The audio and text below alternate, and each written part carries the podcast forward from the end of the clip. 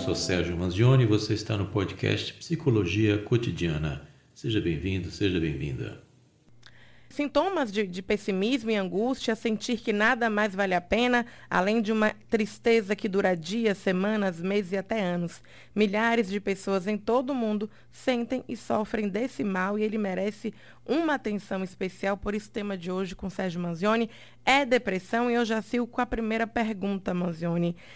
O que é depressão? Bom dia, Letícia. Bom dia, Camila. Bom dia aos ouvintes. Antes de a gente falar de depressão, a gente vai falar o que significa deprimir. É, deprimir é o contrário de elevar. Então, deprimir é abaixar. Então, a gente está falando aqui em abaixar a energia, abaixar a vontade. A depressão é quando surge esse abatimento moral, traz uma tristeza, uma melancolia. Em termos gerais, é rebaixar o humor, rebaixar a afetividade. Então, a depressão é um transtorno afetivo. Ela é originada por um conjunto de fatores com múltiplos sintomas. Então, a pessoa pode perceber essa depressão quando tem períodos de variação de humor, chamada disforia, concomitantemente com problemas reais ou imaginários, experiências momentâneas de sofrimento, pode ser acompanhada de perturbações de pensamento, da ação. Ou seja, a depressão, de forma geral, é esse transtorno afetivo causado por um conjunto de fatores e que abaixa a energia, abaixa a vontade, traz a pessoa para baixo. Depressão abaixa essa energia vital. Sérgio, quais seriam os principais sintomas? Eles são só emocionais ou eles podem ser sintomas físicos também? Pode ser os dois. De forma geral, a gente pode ter, por exemplo, alteração do peso, né? perda ou ganho de peso não intencional, pode ser um sintoma. Distúrbio no sono, a pessoa tem insônia, ou tem uma sonolência excessiva, ou então acorda muito mais cedo do que costuma acordar. Pode ter também problemas aí psicomotores, muita agitação física, né? Agitação nas mãos, aquela perna que não para de balançar. Isso também acontecendo todos os dias. Outro sintoma que prevalece muito é fadiga, cansaço, apatia, aquela perda de energia que a gente já falou, e a falta de ânimo. Esses aí são bem importantes. Pode surgir também uma culpa excessiva, a pessoa tem um sofrimento constante e permanente de culpa, de inutilidade.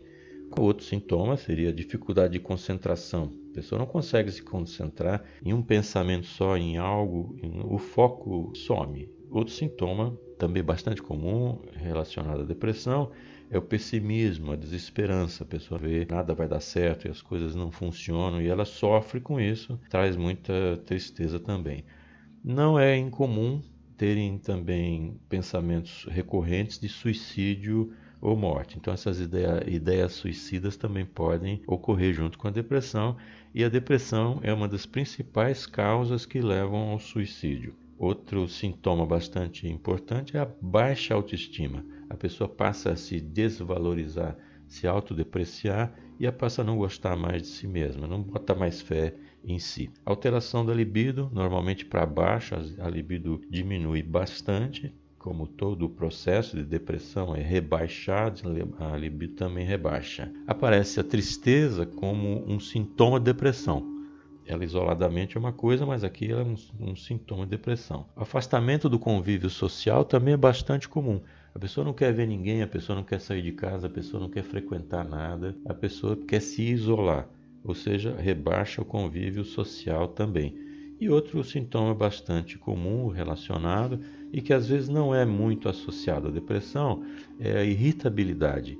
A pessoa se irrita com muita facilidade por tudo. Então, isso associado com outros sintomas é que a gente pode caracterizar uma depressão. Veja, é preciso sempre uma avaliação profissional para ter um diagnóstico correto, porque os sintomas são muito variados e isso pode representar outras coisas que não são depressão. Por exemplo, hormônios desregulados também podem causar uma depressão. Se a pessoa tem um hipotireoidismo, a tireoide ela é uma glândula que vai regular a velocidade do metabolismo, e de forma geral podemos explicar assim, quando a pessoa tem um hipotiroidismo, significa que o metabolismo está mais devagar, está mais lento. Então, vários sintomas podem aparecer, como aquele alteração de peso, irritabilidade, aquela sonolência, mas que não são relacionados diretamente a problemas, a traumas, não tem outras causas. mas estão relacionados com esses hormônios regulados. E a mesma coisa pode acontecer com serotonina. Se ela estiver baixa, a pessoa também pode ter sintomas nem um pouco agradáveis. Por isso é que a gente faz avaliação psicológica com o profissional, porque senão você pode fazer um tratamento errado. Isso é uma coisa também bastante comum. Então é preciso que as pessoas vejam a depressão exatamente como uma doença séria e não como um conjunto de bobagens que costuma se dizer muitas coisas erradas sobre a doença. É, o senhor estava falando aí sobre esse diagnóstico, né, que é necessário ser feito para saber se realmente é depressão ou se não são outras doenças, inclusive é, é de ordens físicas, né? Como é que é feito esse diagnóstico, Manzioni, e o que é que pode causar uma depressão? A depressão ela pode ter um histórico familiar, uma predisposição genética. Não quer dizer que a pessoa vai ter necessariamente a depressão, mas significa que ela tem um botão ali que, se apertar, vai disparar essa depressão. É um estresse crônico muito seguido, muito tempo de estresse, ansiedade crônica, é, disfunções hormonais também são uma causa, como a gente estava falando anteriormente. Sedentarismo é uma dieta desregrada. O sedentarismo causa muita coisa, então é sempre recomendável ter uma atividade física, mesmo que seja mínima. Outras coisas que podem levar a uma depressão são os vícios cigarro, álcool, todas as drogas lícitas e ilícitas também não é coisa boa não. Hoje em dia, o uso excessivo de internet e estar tá excessivamente nas redes sociais, isso pode gerar uma depressão, visto que a pessoa começa a tomar conhecimento de realidades que não são as suas e que podem trazer desconforto, podem trazer desesperança. A pessoa está tentando aqui trabalhar, está tentando criar uma vida com muita dificuldade para ter as coisas básicas e ele entra no Instagram e vê aquele mundo maravilhoso do Instagram com pessoas lindas e maravilhosas passeando de barco. No Instagram é sempre verão, não é? A pessoa está sempre andando para lá para cá e sempre todo mundo muito bem, sorridente. Isso é muito bom. Como diz um amigo meu, ele diz, eu gostaria de morar dentro do Instagram. É, tem uma parte que vale a pena morar, outra parte não vale não. Causas da depressão também pode ser traumas físicos mesmo e psicológicos. Então, é traumas físicos no sentido de ter comprometimento de um membro, a pessoa perder, ter amputação ou ficar com algum tipo de sequela física. Separação conjugal, por exemplo, também pode levar a uma depressão. Quando muda radicalmente a situação de uma pessoa, ela vive de um, de um certo padrão e tem uma mudança radical, essa adaptação a um novo padrão pode ser acompanhada de uma depressão. Como são muitas as causas, é mais um motivo que a gente fala, olha, tem que fazer a avaliação certa. Não adianta dizer, olha, eu estou deprimido. Às vezes eu recebo pessoas com em contato de pessoas que me dizem assim, olha, eu queria fazer um tratamento para depressão e eu pergunto quem diagnosticou a depressão e a pessoa me diz eu mesmo. Bom, eu mesmo não funciona porque depressão é diferente de tristeza e às vezes a pessoa confunde isso. Amazônia, a gente pode dizer que a depressão ela pode matar uma pessoa? Pode, porque as consequências da depressão podem levar, por exemplo, a ideias suicidas. Então, se a pessoa levar a cabo isso, ela vai é, ter um problema sério, né? Ou ela, de fato, consegue se matar, ou ela pode ter sequelas daí. Mas também pode por outros fatores, porque um estresse continuado ele pode causar outras doenças, ele pode arrastar para outros problemas e que podem levar de fato à morte. Então, a gente não está falando de algo simples. Por isso que eu estava falando que a pessoa não deve se autodiagnosticar. Então, tristeza é uma coisa. A tristeza, por exemplo, tem uma causa definida. Ela tende a passar durante o tempo. Quando acaba a causa, ela some. Então, a pessoa pode ficar triste porque não passa numa prova de vestibular, ou porque vê, seu, vê o time de futebol perder a final de um campeonato, quer dizer, ela fica triste, mas esse quadro ele vai perdendo força e essa tristeza desaparece. Na depressão, a tristeza é contínua, ela vai seguindo em frente e aí vai trazendo outros tipos de transtornos correlatos. É bom a gente sempre lembrar e que a depressão ela é tratada como frescura, preguiça, né, bobagem, é, fraqueza moral, falta do que fazer, vagabundagem. Essas são alguns, algumas maneiras que ela é lidada por quem não sabe o que está falando. Né? E, ela, e as pessoas acham que a cura pode ser é, pegando uma enxada, capinando, é, trabalhando duro, isso é falta de Deus. Simplesmente sair de casa e ir para uma festa, isso resolve. Vamos para a praia, que a praia resolve. Academia é terapia. Todo mundo acha que tudo é terapia. Isso não é terapia, são outras coisas. É preciso então lembrar que a depressão é uma doença e deve ser tratada como tal. Né? A família normalmente percebe que a situação é grave quando tem um episódio de suicídio, uma tentativa. Senão ela acha que a pessoa está tá ali no canto, não faz nada e podia levantar e podia fazer as coisas. Então a família também ela pode ajudar e deve ajudar, mas em muitos casos ela atrapalha também. Porque 65% dos integrantes de uma família não sabe o que é depressão, nem como lidar com a depressão. Isso no Brasil. Né? Então ela além de não ajudar, pode atrapalhar, porque começa a dar palavras de ordem. Né? Levanta, vai trabalhar. Só que a pessoa não, não, não é que ela não queira ir, ela não consegue ir porque ela está com essa energia deprimida. Então, o que a pessoa é encarado como algo para ela muito difícil, o outro diz: não, é só levantar e ir. Não é assim. Ou então a pessoa, a família, amigos até, diz assim: isso não é nada. Isso que você está passando aí não é nada. E a pessoa piora.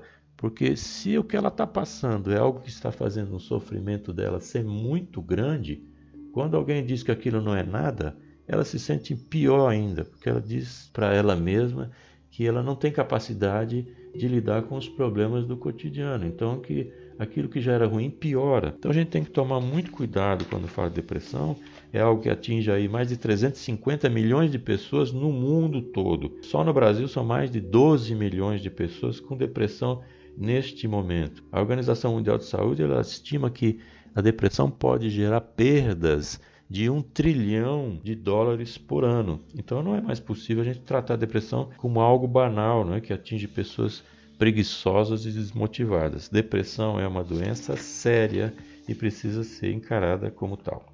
Sérgio, é, a pessoa que tem ansiedade, ela tende a desenvolver depressão. O indivíduo que sofre de ansiedade possivelmente vai ter depressão. As duas patologias costumam aparecer no mesmo indivíduo. Explica um pouco sobre isso. Elas podem andar em separado e podem andar juntas. E isso é bastante comum também a pessoa ter um quadro misto de depressão e ansiedade. É preciso então saber como diferenciar isso. Existe um diagnóstico diferencial, a gente faz uma lista, uma checagem, existe uma maneira, existe um método, existe um critério para se avaliar isso. Quando se fala em ansiedade, eu sugiro até a leitura do meu livro, que chama-se Viva Sem Ansiedade, que são oito caminhos para uma vida feliz. Ali a pessoa pode não só se identificar como uma pessoa que está ansiosa ou não, mas também lidar com maneiras de superar isso. Então, mais uma vez aqui um reforço respondendo sua pergunta, é um reforço que dá necessidade absoluta de se ter um diagnóstico feito por profissional. Não adianta pedir para alguém fazer, ou então a vizinha que acha isso. E muito pior ainda é fazer um tratamento sem nenhum controle médico ou psicológico.